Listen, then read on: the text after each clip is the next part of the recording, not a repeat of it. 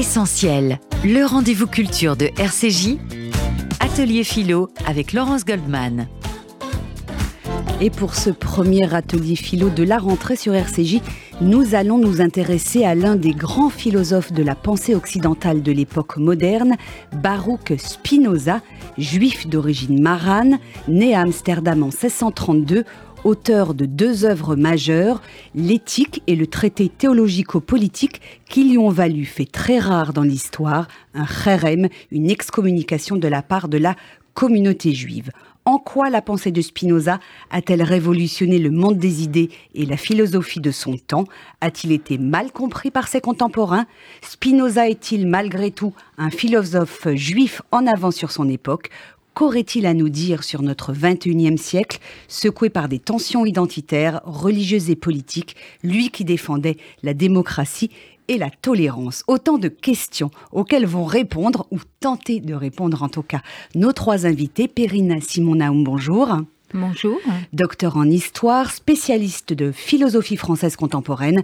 Vous êtes directrice de recherche au CNRS et professeur attaché au département de philosophie de l'École normale supérieure. Votre dernier livre, nous en avions parlé dans cette émission, s'intitule Sagesse du politique, le devenir des démocraties. C'est aux éditions de l'Observatoire. Jean-François Ben Saël, bonjour. Bonjour.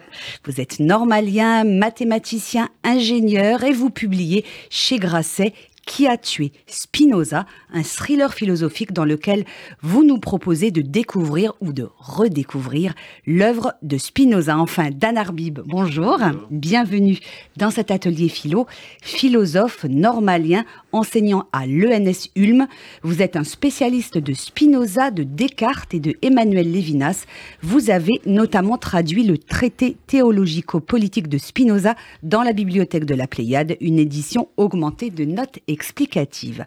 Pour démarrer notre propos, Jean-François Bensel, puisque c'est vous qui avez initié cette émission avec la parution de votre livre, il est écrit en quatrième de couverture, Sa rencontre avec Spinoza a changé sa vie. Alors expliquez-nous d'abord comment vous est venue l'idée d'écrire ce polar philosophique et ensuite surtout en quoi Spinoza a changé votre vie. En fait, je suis tombé dans Spinoza euh, comme dans la, potion magique il y a très très longtemps, puisque ça remonte à peut-être 40 ans. Euh, euh, et puis, il se trouve que j'ai toujours été attiré par sa façon de penser. J'ai eu la chance de suivre un, célèbre, séminaire Spinoza à l'école normale que Bernard Potra, qui est un des traducteurs de Spinoza, animé pendant un certain nombre d'années. Et j'ai vraiment été passionné par son œuvre, parce que je pense qu'elle peut aider à vivre et à bien vivre, et par sa vie.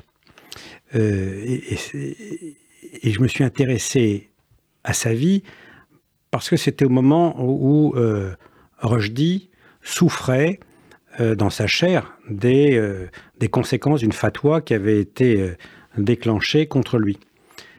Et en fait, je me suis dit, mais Spinoza, il s'en est pris à beaucoup de personnes quand même. Mais, et beaucoup plus que Rushdie, parce que Rushdie, on peut dire, il s'en est pris à l'islam, ou à une certaine façon d'envisager l'islam. Lui, Spinoza, à son époque, il a attaqué euh, tout ce qui faisait les croyances et les institutions des sociétés, c'est-à-dire la religion et la politique de l'époque.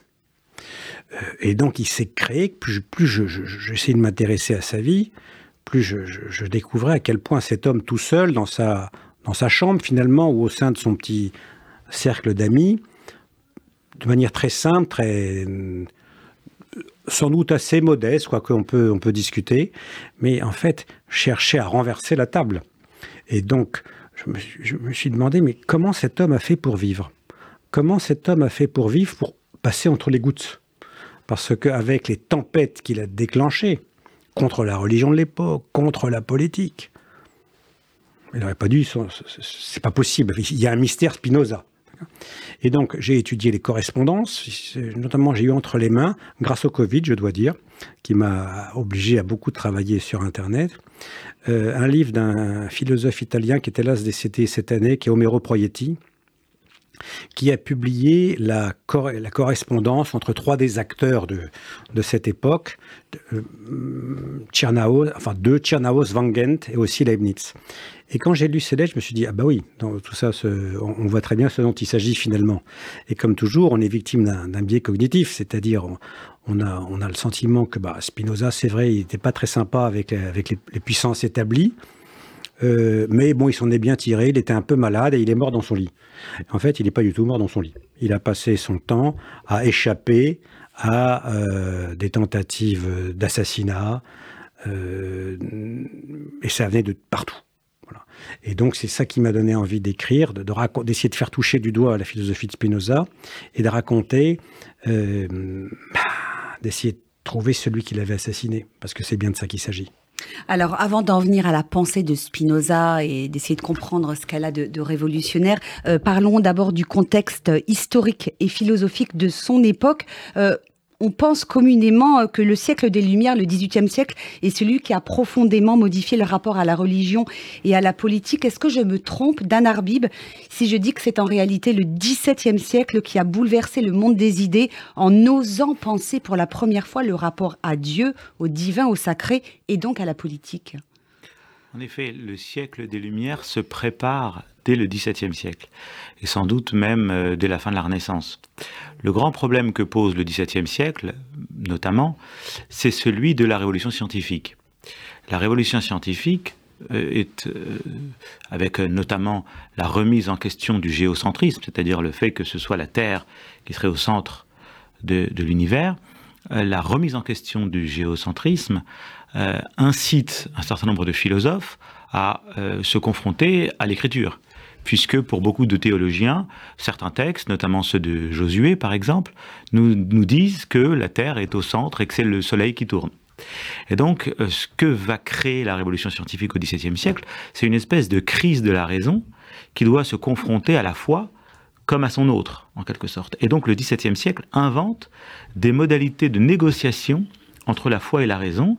Descartes en propose quelques-unes, Spinoza en propose une autre, et évidemment, tout ça va vers le XVIIIe siècle qui nous dit qu'on doit pouvoir réfléchir librement. Alors, je vais ajouter juste un deuxième point, c'est que cette liberté de penser que Spinoza euh, appelle de ses voeux et qui nous aide à construire, sur la base déjà du cartésianisme, s'accompagne aussi d'une tendance parfois plus radicale que certains historiens, je pense à Jonathan Israel, ont essayé de faire voir ou essayé de montrer, je ne sais pas si c'est parfaitement convaincant, ce que l'on a appelé les lumières radicales. Autrement dit, derrière un spinozisme de la liberté de penser, il y aurait un spinozisme beaucoup plus vigoureux, beaucoup plus violent, beaucoup plus hostile à la religion, beaucoup plus, beaucoup plus athée, beaucoup plus euh, combatif.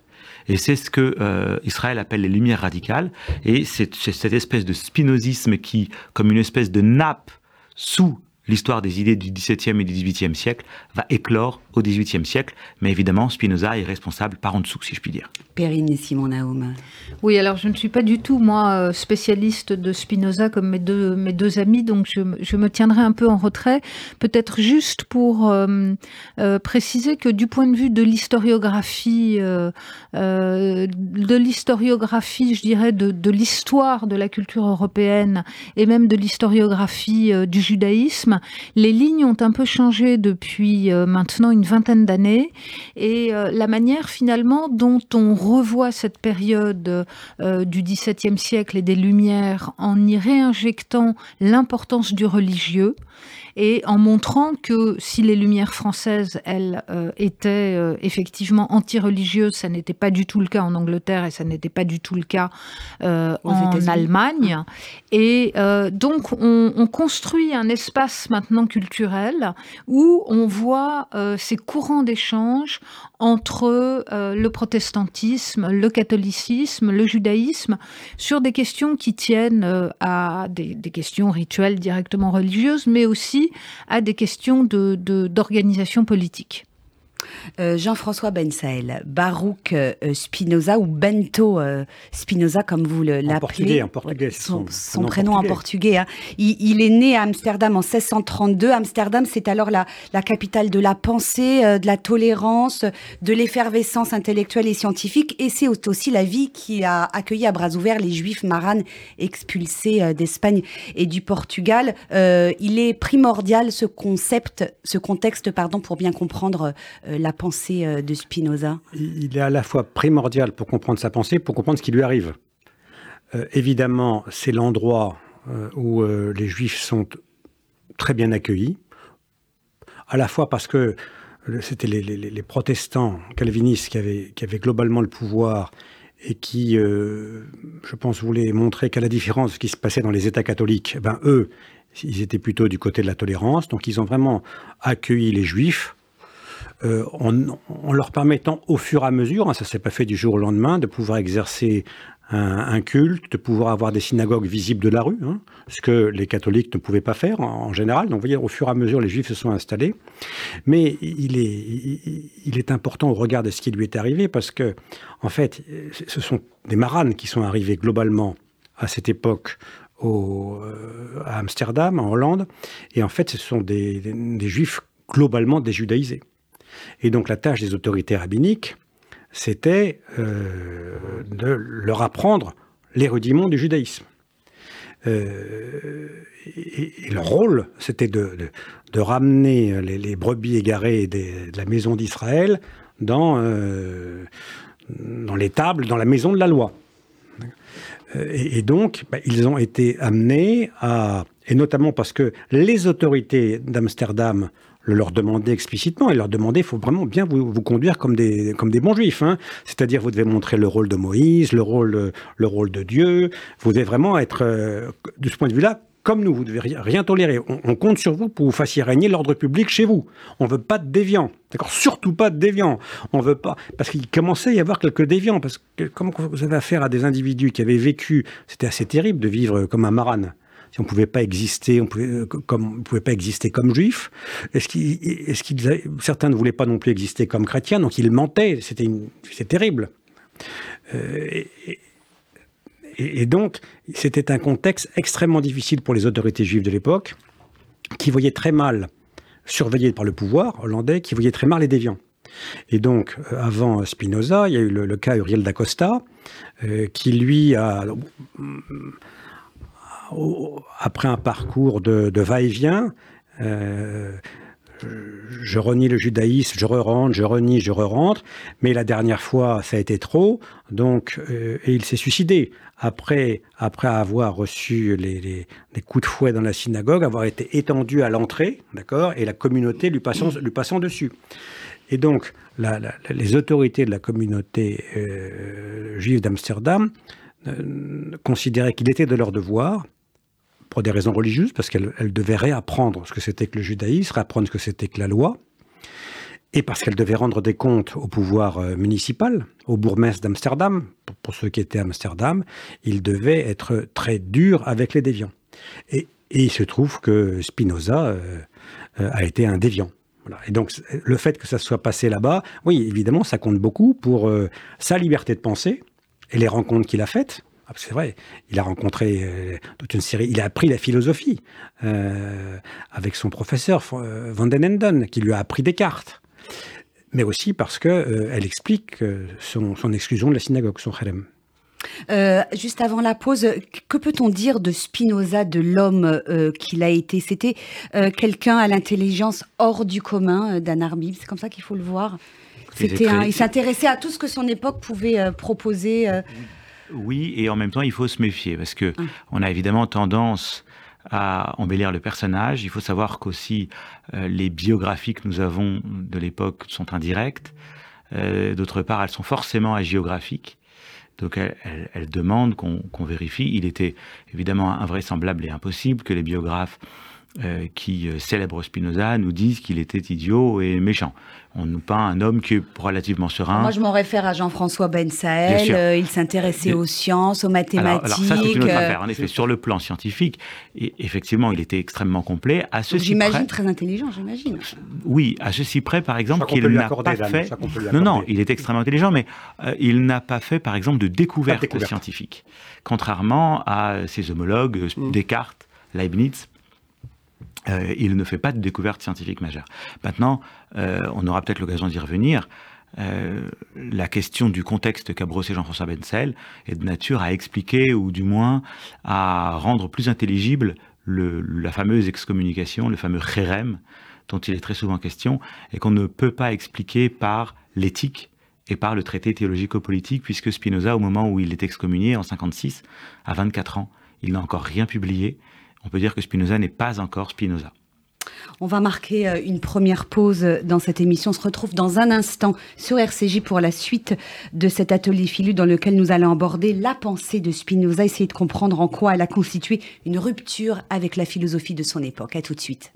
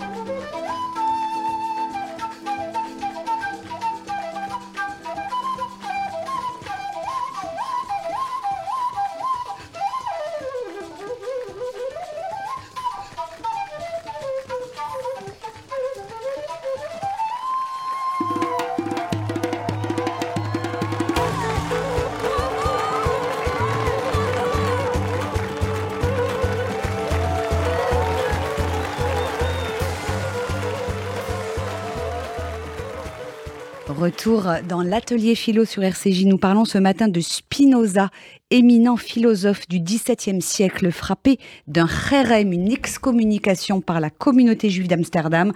Toujours à mes côtés, les, philosophes Perrine Simon Naoum, Dan Arbib et Jean-François Ben Saël, auteurs de ce thriller philosophique qui a tué Spinoza, publié chez Grasset. Euh, Dan Arbib, vous, vous l'évoquiez juste avant euh, la pause, euh, Spinoza a été frappé très jeune d'un chérem, il avait à peine 23 ans, on est en 1656, et il n'a encore rien publié. Alors qu'est-ce qui est frais à ce point? Les dirigeants de la communauté juive portugaise d'Amsterdam pour prendre une décision aussi radicale et finalement aussi rare dans l'histoire juive, si j'en crois Jean-François Ben dans son livre alors, plusieurs choses. D'abord, elle n'est pas si rare. L'excommunication est un. À cette époque, en tout cas, elle n'est pas si rare à cette époque. La synagogue, au contraire. Euh, et Je dirais l'exclusion plutôt que l'excommunication. oui, si tu veux. Tu as raison, c'est plus juste. L'exclusion, le chérem, tout simplement, était un acte assez courant, justement pour les raisons qu'a évoqué Jean-François tout à l'heure. C'est-à-dire que la synagogue, comme institution, se sent extrêmement fragile. Et par conséquent a tendance à resserrer les rangs et à ne pas vouloir qu'une tête dépasse. D'autre part, les, les, les, parnassim, les administrateurs de la synagogue, sont très euh, prudents dans les relations que les juifs peuvent entretenir avec les non-juifs. En somme, il, s'agit pour eux de montrer aux autorités politiques qu'ils savent garder euh, leurs ouailles, qu'il n'y a pas de, déviance, qu'il n'y a pas de, de, révolte, de révolution, etc. Donc, dès l'instant que euh, l'un ou l'autre peut présenter des dangers dans ses relations avec les non-juifs, il est menacé d'exclusion par la synagogue même. Et c'est pourquoi on voit très souvent des exclusions prononcées dans des questions financières. Si par exemple il y a une question d'argent qui oppose un juif et un non-juif, la synagogue fait pression sur le juif en disant bon bah maintenant euh, euh, il faut absolument rétablir la paix, sinon on va t'exclure et ça va être très difficile pour toi. Donc c'était un acte politique. Ça n'était pas un acte qui visait à sanctionner des thèses religieuses qui paraissaient incompatibles avec les euh, thèses juives en elles-mêmes. Alors maintenant, s'agissant de l'excommunication de Spinoza ou de l'exclusion de Spinoza en tant que telle, elle est en effet problématique. Pourquoi? Parce que d'abord, elle est d'une redoutable violence. Je crois qu'on peut dire ah qu'elle euh, est d'une très grande violence. Euh, et ça, ça, ça interroge. La deuxième raison, c'est que on a pu soupçonner qu'il avait un litige d'argent, qu'il a voulu se défaire d'un certain nombre de dettes que la famille avait contractées et dont il héritait lui-même au moment de la mort de son père. C'est une hypothèse. On peut aussi soupçonner que ce qui inquiète à ce moment-là la synagogue, ce sont les fréquentations de Spinoza, puisque il faut se représenter le bain culturel dans lequel vit Spinoza comme un tas de petites sectes calvinistes. Secte ne doit pas être entendu au sens péjoratif qu'il a aujourd'hui, mais un tas de petites écoles calvinistes. On se réunit à quelques-uns, on lit les textes de l'écriture, etc. Et Spinoza a sans doute manifesté quelques curiosités à l'égard de ces, de, ces sectes calvinistes. Donc voilà un garçon qui euh, ne rentre pas parfaitement dans le rang. Le, mystère demeure en un sens. Alors euh, effectivement, euh, on pourrait dire, on pourrait ajouter, mais je pense que Jean-François le, dirait mieux que moi, que Spinoza n'a pas déploré ce Kherem, que Spinoza, sans aller au-devant du Kherem, en a pris son parti sans véritablement le, le, regretter.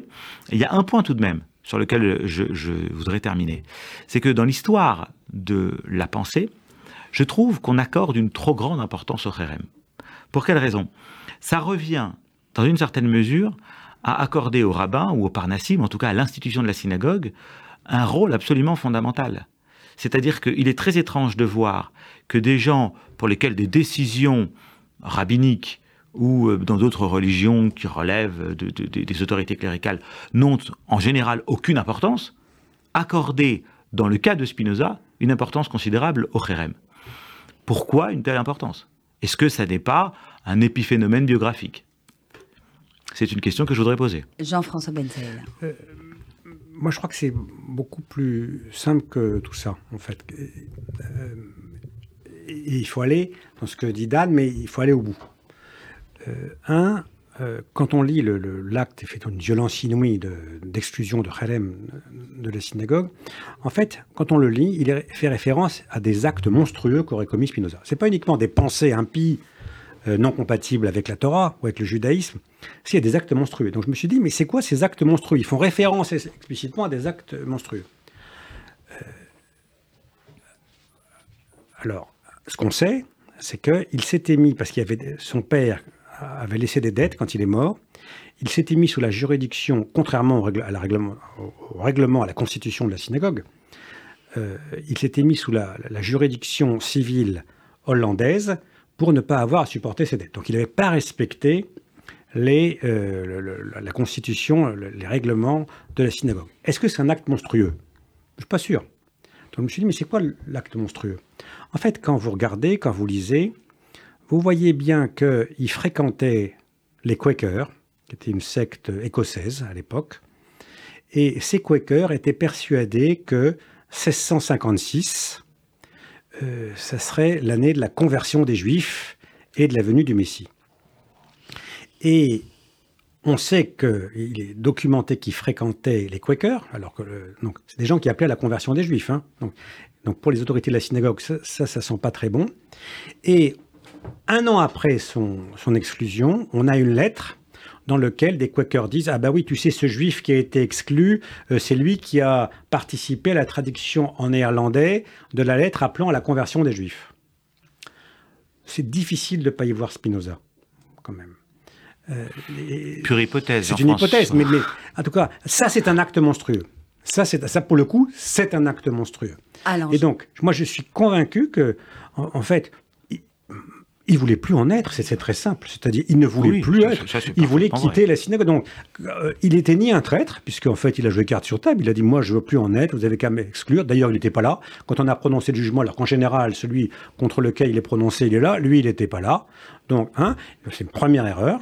Il voulait plus en être. il y a une deuxième erreur, c'est de croire qu'on pourrait réviser le jugement de Kherem. C'est une idée qu'avait portée Ben Gurion. Et il y a encore aujourd'hui en Israël un comité pour la révision du jugement de Kherem. Mais ça n'a aucun sens. Spinoza voulait quitter la communauté juive. Et surtout, il faut, et donc nous, nous avons à lutter contre cette captation post-mortem qui vise à réintégrer Spinoza dans une communauté qu'il a délibérément ah, entrepris. ça, n'a aucun sens. Ça n'a pas de sens et ça, ça, revient à ne pas respecter sa décision ah et à se l'approprier indûment, alors que lui-même n'a cessé de dire que ça n'était pas euh, une philosophie juive. Périne ah, Simon Naoum. Oui, alors peut-être pour ne pas arrêter l'émission tout de suite, puisque ça n'aurait pas de sens de parler de Spinoza sur euh, RCJ, peut-être euh, Dan Arbib, peut-on maintenant aborder cette pensée de, Spinoza, parce que euh, euh, même s'il se met en dehors de la communauté, euh, évidemment, que ce soit l'éthique, mais surtout le traité théologico-politique dont vous avez donné une nouvelle traduction dans l'édition de, la Pléiade l'an dernier, aborde euh, de front les questions du judaïsme. Donc euh, euh, voilà, est-ce qu'on pourrait peut-être maintenant exposer, est-ce que vous pourriez donner les grandes lignes finalement déjà du traité théologico-politique, puis ensuite de, l'éthique, qui est le, dernier grand texte? Alors oui, en effet, le traité théologico-politique est un texte important. Il faut bien songer que quand Spinoza est en train de rédiger l'éthique, on est en 1665, il s'interrompt, et il s'interrompt pendant cinq ans pour rédiger le traité théologico-politique qui paraîtra anonymement, enfin Spinoza travaillant à brouiller les pistes pour n'être pas reconnu.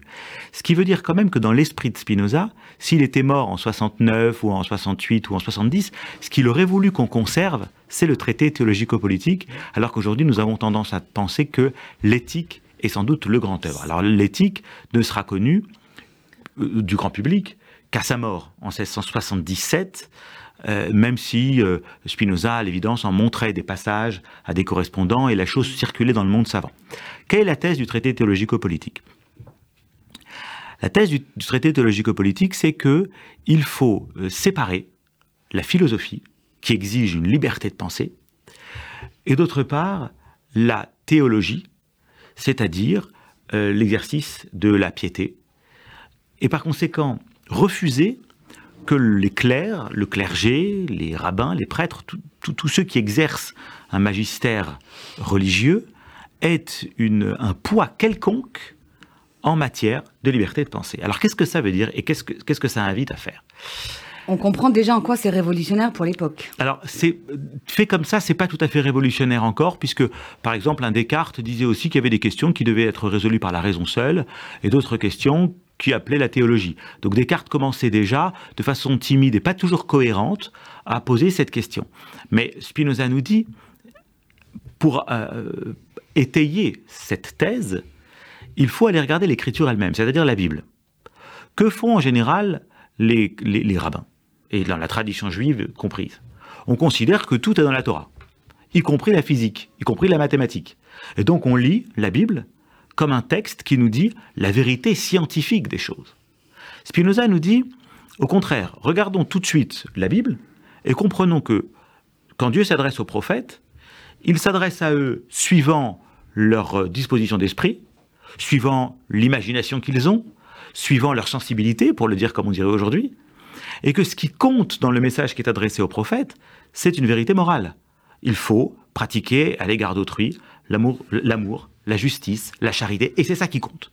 Par conséquent, la Bible elle-même ne prescrit aucune vérité théorique. Il n'y a donc pas à essayer, comme le faisait par exemple Maïmonide, de mettre d'accord la Torah et la philosophie. La philosophie cherche la vérité, la science cherche la vérité, avec ses moyens, c'est-à-dire une raison qui n'a pas besoin d'autorité, surtout même, qui refuse par principe toute autorité. Quant à la Bible, elle nous dit, eh bien, ce qui compte, c'est l'exercice de la justice et de la charité. Alors, dans ce cas-là, on comprend très bien que dans le système même de l'adversaire, c'est-à-dire dans le système même des pasteurs, des rabbins et des autres, suivant la Bible, il faut que euh, le clergé cesse de se mêler de vérités scientifiques, de philosophie, etc., euh, etc. Et donc il n'y a plus de censure euh, légitimée par la religion. La religion n'a plus son mot à dire en matière de vérité. Tout ça, bah, pour l'établir, il faut montrer que les prophètes n'ont pas accès à la vérité, que la Bible, la Torah, pour le dire euh, d'une manière telle que les auditeurs de RCJ le disent parfois eux-mêmes, la Torah ne nous apprend rien de scientifique, mais, mais en revanche encourage chez nous l'exercice de la justice et de la charité. C'est un travail d'épuration absolument redoutable. Et donc, on voit très bien que ce qui est très important à ce moment-là, c'est pas tant l'interrogation du litige entre théologie et philosophie, que la manière dont c'est fait, c'est-à-dire une relecture de la Bible. Et Spinoza est l'un des représentants les plus, les plus importants de la naissance de l'exégèse historico-critique. C'est-à-dire qu'on lit la Bible, on prend plus du tout ça comme un message révélé descendu du, du mont Sinaï, donné à Moïse, et éternel, mais on contextualise, on historicise, on interroge le texte. Et ça, c'est vraiment une révolution qui se fait dans le deuxième XVIIe siècle et dont il est l'un des noms les plus fameux.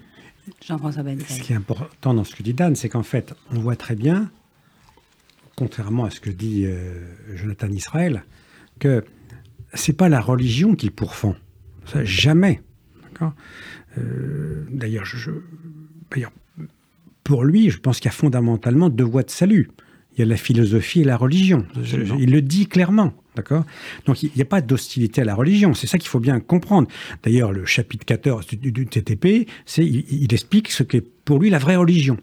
En revanche, à quoi il s'en prend? Il s'en prend effectivement à tous les clergés, d'accord? Qu'il, qu'il accuse de se mêler de ce qui ne les regarde pas, la vérité scientifique, la vérité philosophique, mais la politique, mais la domination, mais la, manipulation. Et en fait, il s'en prend à eux en tant que vecteur de la superstition. En fait, ce qu'ils ne supportent pas, c'est la superstition. La préface du théologico-politique est un texte immense, d'accord, euh, et dans lequel on voit très bien, c'est pas du tout à la religion qui s'en prend, mais il s'en prend à la superstition, au fait, comme il le dit, de faire croire aux hommes que euh, en, faisant en sorte qu'ils croient à leur salut, ils travaillent à leur servitude ou quelque chose comme ça. Donc c'est ça, qui, qui l'obsède. En revanche, c'est un esprit qui est très attaché à la religion. D'ailleurs, lui, il logeait chez l'habitant. En fait, il avait des chambres. Et il, discutait sans arrêt avec ceux qui le logeaient, avec ses logeurs, pour savoir. Alors, comment ça s'est passé? Qu'est-ce qu'il a raconté, le, pasteur? Ah, Il discutait avec eux des sermons des pasteurs. Donc, ça l'intéressait profondément. Et d'ailleurs, euh, il suffit de lire, euh, si on lit l'éthique, on voit très bien que dans si on lit le TTP, le TTP, c'est la certitude morale, d'accord Tandis que l'éthique, c'est la certitude mathématique démonstrative. Mais, mais pour lui, je pense que ça se place sur le même plan. Je pense qu'il considère qu'il y a deux voies de salut. On peut quand même admettre que l'éthique nous donne le salut euh, de manière philosophique et ah rationnelle pour ceux qui en sont capables. Voilà. Alors que le traité théologico-politique parle de l'usage que peuvent faire de la Bible ceux qui ne sont pas capables de s'élever à la spéculation philosophique. C'est vrai. Donc, si, si, si, on veut, on peut quand même dire que ceux à qui la Bible s'adresse sont privés du vrai en tant que tel. Il, pratique une vraie religion au sens où, même encore aujourd'hui, on peut dire de quelqu'un qui est charitable, qui est bon, etc. On dit, ben, celui-là, voilà, il est vraiment pieux. Ça ne veut pas dire qu'il a ah. accès à la vérité. Ah oui, absolument. Ça veut simplement dire que toute sa moralité euh, respire, transpire quelque chose de religieux à nos yeux. Pardon, je suis obligée de vous interrompre. On va marquer une deuxième pause dans cet atelier philo. On se retrouve tout de suite après pour la suite de cette émission passionnante autour du philosophe Spinoza.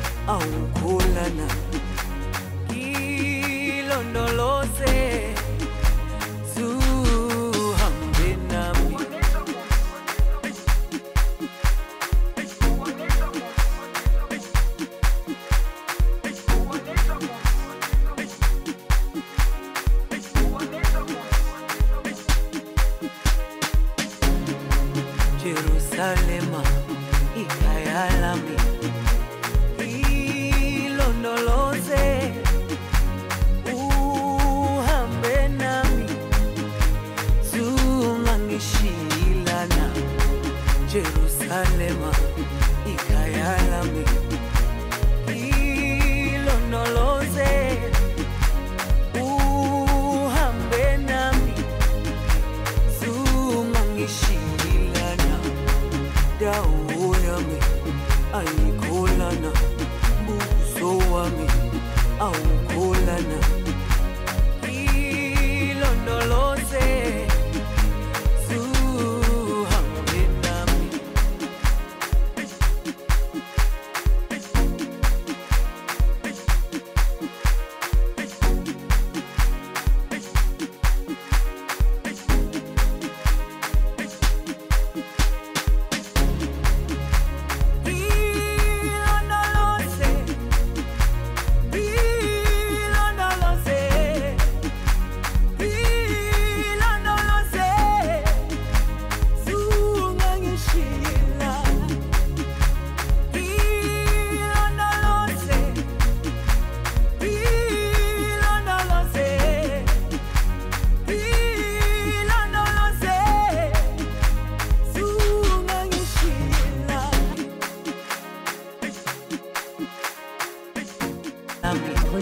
L'atelier philo sur RCJ. Mes invités ce matin sont les philosophes Perrine Simon Naoum, Jean-François Bensaïl et Dan Arbib, avec lesquels nous parlons de Spinoza, ce grand penseur et philosophe du XVIIe siècle, juif d'origine marane, né à Amsterdam. Je voudrais qu'on revienne encore sur ce qui constitue euh, l'essence de la pensée de, de, de Spinoza, Dan Arbib. Euh, pour Spinoza, Dieu et la nature. Ah, ça m'a beaucoup interrogé. Euh, euh, comment faut-il le- le- l'entendre et le comprendre? Alors Dieu et la nature. Déjà, par nature, il faut entendre la totalité des choses qui sont. Non pas euh, la nature qu'il faut chercher à protéger quand on protège la biodiversité et toutes ces choses. C'est vraiment l'ensemble des choses qui sont. Alors, pour le comprendre, je crois qu'il y a une chose, une manière très simple. D'ordinaire, quand on veut prouver l'existence de Dieu, on part du monde, de la nature donc, et on s'interroge sur une cause. On remonte vers une cause. Cette cause, tout d'un coup, est sans cause. Alors on se demande pourquoi il faudrait que Dieu soit sans cause. Il serait beaucoup plus simple en vérité de considérer que la nature elle-même est sa propre cause. Autrement dit, sans avoir besoin de remonter plus haut et, euh, sans avoir besoin de placer l'absolu hors du monde. Il suffit de placer l'absolu dans le monde, de faire s'équivaloir le monde et l'absolu, et vous avez immédiatement la réponse à votre question, sans remonter à un Dieu qui n'est pas le monde. Et donc Spinoza nous dit, la nature, l'ensemble des choses qui sont, voilà l'absolu. Inutile d'aller chercher plus loin. Qu'est-ce que ça veut dire? Et la, portée critique de cette thèse est considérable. Ça veut dire qu'il n'y a plus rien qui soit transcendant au monde, qui soit séparé du monde. D'ordinaire, on place Dieu, les intelligences séparées, comme on dit au Moyen Âge, c'est-à-dire les anges, etc., on les place hors du monde. On les place au-delà du monde. On place aussi les récompenses, le paradis, l'enfer, toutes ces choses, hors du monde. Et donc on s'invente une, euh, un, monde imaginaire qui en quelque manière double la nature, qui, double la nature de fantasmagorie. C'est un, outre-monde qui est un autre monde, peuplé d'êtres imaginaires, un dieu qui est un grand barbu qui règne sur un nuage, des anges, euh, des mondes imaginaires. Mais en fait, Spinoza nous dit il n'y a rien hors de ce qu'il y a présentement là dans le monde. Et le monde tel qu'il est est l'absolu. Alors il y a une deuxième thèse qui s'ajoute à ça. C'est que quand vous étudiez la nature, qu'est-ce que vous observez? Que la nature obéit à des lois. Autrement dit, Dieu lui-même se déploie suivant une légalité. Prenons un exemple. Quand vous étudiez les mathématiques, vous savez que toutes les propriétés d'un triangle, de tel triangle, vont suivre de la définition du triangle. Autrement dit, la définition qui est posée initialement permet, quand on raisonne correctement, d'en déduire un certain nombre de propriétés. Eh bien, imaginez-vous que cette déduction des propriétés à partir de la nature du triangle soit le modèle, ou même soit la manière, dont les propriétés suivent de la nature, de l'essence de chacun d'entre nous. Et de Dieu lui-même. C'est-à-dire que Dieu se développe comme un triangle développe ses propres propriétés. Ça veut donc dire que Dieu se cause lui-même et qu'il génère en lui ses propres propriétés sans qu'on ait besoin de sortir de lui. Donc là, vous voyez, ce verre, euh, ce, livre, ce micro, ce n'est pas absolument, parlé, absolument parlant Dieu, puisque Dieu c'est la totalité, mais c'est une certaine manière d'être Dieu. Et ça, c'est absolument inouï. Alors, on a bien compris euh, tout à l'heure que ce n'est pas pour cette raison, en tout cas pour, pour sa pensée et pour ses écrits, que Spinoza avait été excommunié. Vous nous l'avez longuement expliqué. Est-ce que, Jean-François Ben Sahel, euh, cette pensée particulière de Spinoza, finalement, est-ce qu'elle est compatible avec la judéité, avec euh, la croyance en Dieu? Et ensuite, je vous demanderai si vous estimez tous les trois qu'il est un philosophe juif. Alors, Si, ça, si tant est que cette notion existe d'ailleurs. D'abord, la, la croyance dans le judaïsme, c'est pas un commandement. D'accord Faut pas. On est très différent des chrétiens sous ce rapport. Euh, deux, euh, il y a un auteur qui dit des choses qui sont pas si éloignées de Spinoza, qu'il avait dans sa bibliothèque, qui est Razai Kreskas. D'accord? Euh, Pour le coup, un penseur juif, complètement juif, qui est resté dans la synagogue. Euh, donc on voit que dans, donc c'est une c'est une pensée qui peut qui peut en tout cas qui, a des rapports avec un certain nombre de penseurs juifs du Moyen Âge. Ça c'est sûr. Euh, ce qui est euh, ce qui est fascinant dans, dans, dans- Spinoza c'est la façon dont il fait parler nos expériences. C'est pour ça que ça aide à vivre. C'est-à-dire c'est pas un théoricien. Je crois que ce n'est pas un théoricien. D'ailleurs, il y a une façon de lire l'éthique, suivant l'ordre des scolies, sur des commentaires, euh, dans lequel on voit très bien que ça parle quand même globalement de la vie de tous les jours. Euh, si on veut bien lire, euh, lire moi je trouve que ça parle de la vie de tous les jours. Et en fait, Non, ça parle de la vie d'un mathématicien de tous les jours. ah, peut-être ça parle de la vie d'un mathématicien de tous les jours, mais ça me va étant un peu mathématicien Oui, bah, aussi. ça. En tout cas, je trouve, je trouve, moi, je trouve qu'il y a un grand, beaucoup de concret dans, dans- dans- dans ce qu'il dit. Et l'idée de dire que tout est causé, que euh, ben, c'est plutôt ce que j'ai constaté moi.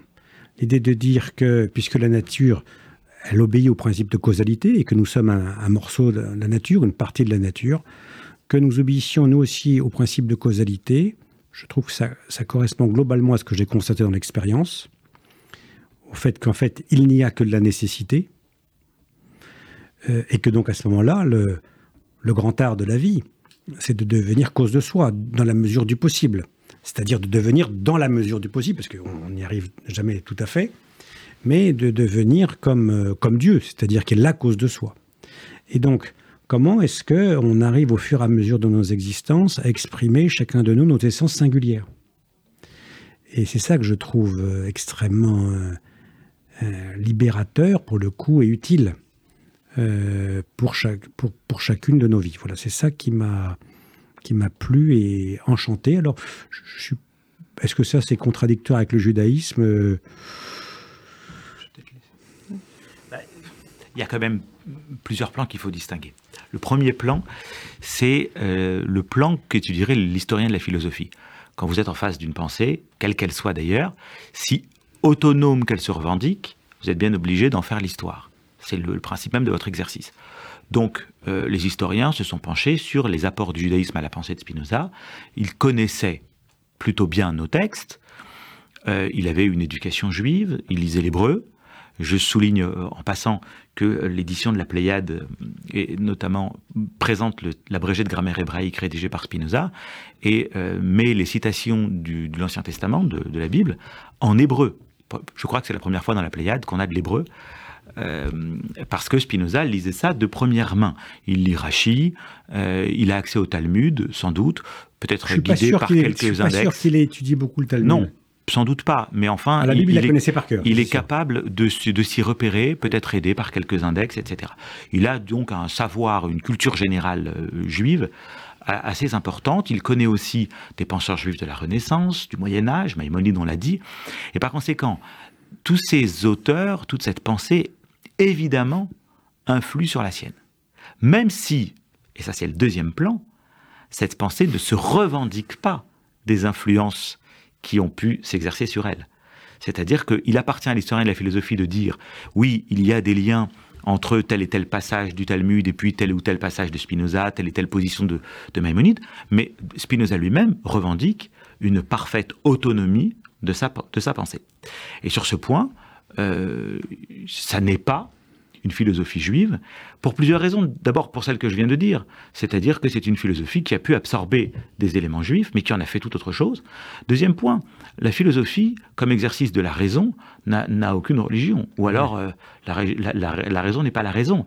Ce qui peut avoir une religion, ce sont nos affects. Pourquoi? Spinoza nous dit, l'âme, c'est l'idée du corps, autrement dit, nous pensons en fonction de la manière dont nos, dont nos co- nos corps sont, a- sont affectés. Bon. Et effectivement, là, c'est la passion, parce que nos corps sont diversement affectés suivant notre situation par rapport aux autres corps. Et alors, cette vie passionnelle porte l'empreinte de nos différents attachements.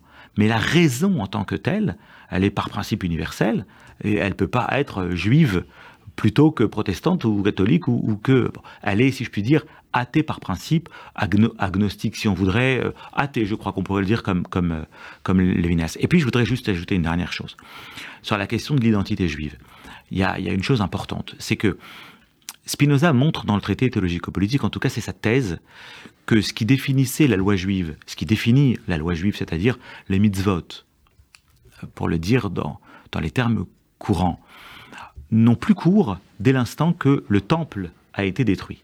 En fait, il s'agissait, nous dit Spinoza, d'une loi positive, d'une loi qui visait à euh, euh, régir les différentes relations des Hébreux au sein d'un État qui existait.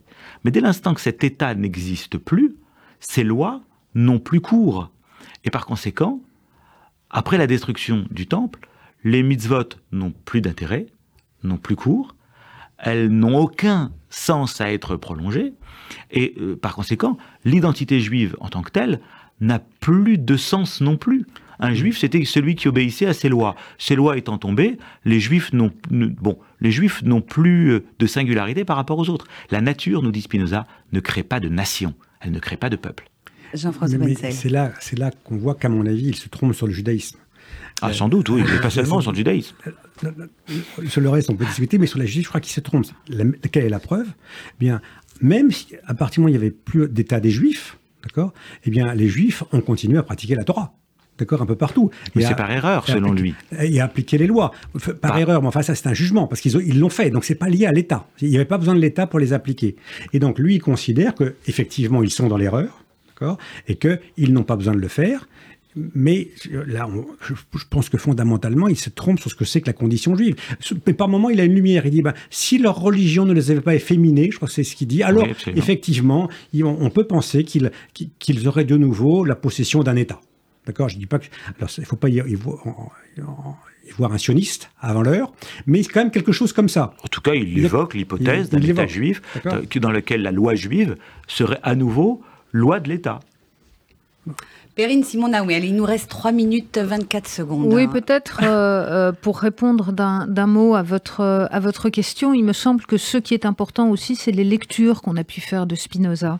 Et en fait, la circulation, euh, euh, le- le- la position critique finalement euh, à l'égard des, textes, qui est une position, je pense, euh, fondamentalement euh, juive.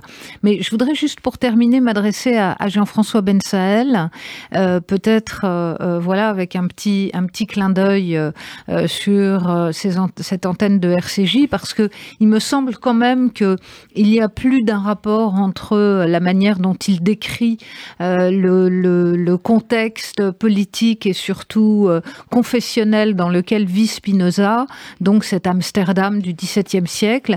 Et moi, j'y ai vu quelques allusions finalement, peut-être, à la manière dont euh, notre communauté euh, s'organise aujourd'hui. Est-ce que je me trompe, Jean-François Bensel Je- quand j'ai écrit le livre, j'avais pas cette conscience-là, mais, mais c'est juste. C'est-à-dire que finalement, les choses n'ont pas tellement changé. C'est-à-dire l'obsession du, du- du rapport au pouvoir hein, par les institutions juives, la façon d'exclure. Jean-François Non, mais la, la façon d'exclure. J'ai rencontré un, un- homme On complètement. nous dingue. écoute. J'ai rencontré un homme complètement dingue là, à l'époque euh, de, de, de Spinoza, qui est Abraham Pereira, le grand inquisiteur, Mm. un gars complètement Ah oui, c'est hors une norme. figure Un des suspects hors d'ailleurs, un hors des suspects dans votre hors roman. Jean-François, Hors ce sont norme. des constantes anthropologiques. C'est des, mais oui, c'est des constantes anthropologiques. C'est-à-dire dans le rapport au pouvoir, euh, dans, dans- dans la volonté d'exclure, dans la façon de faire parler de soi. Donc oui, il y a- c'est- c'est- malheureusement, il y a, il y a du continu. Il y a du continu.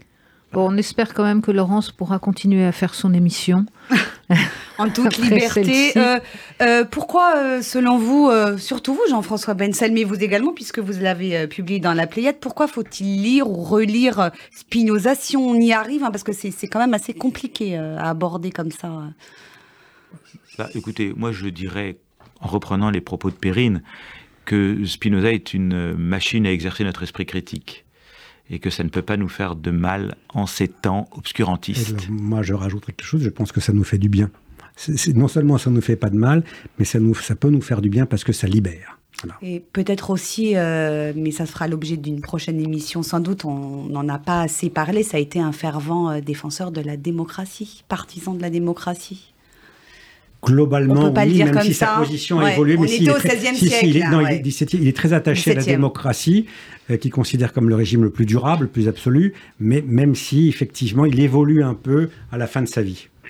C'est la fin de cet atelier philo. Merci à tous les trois d'être venus nous éclairer sur la pensée de Baruch Spinoza.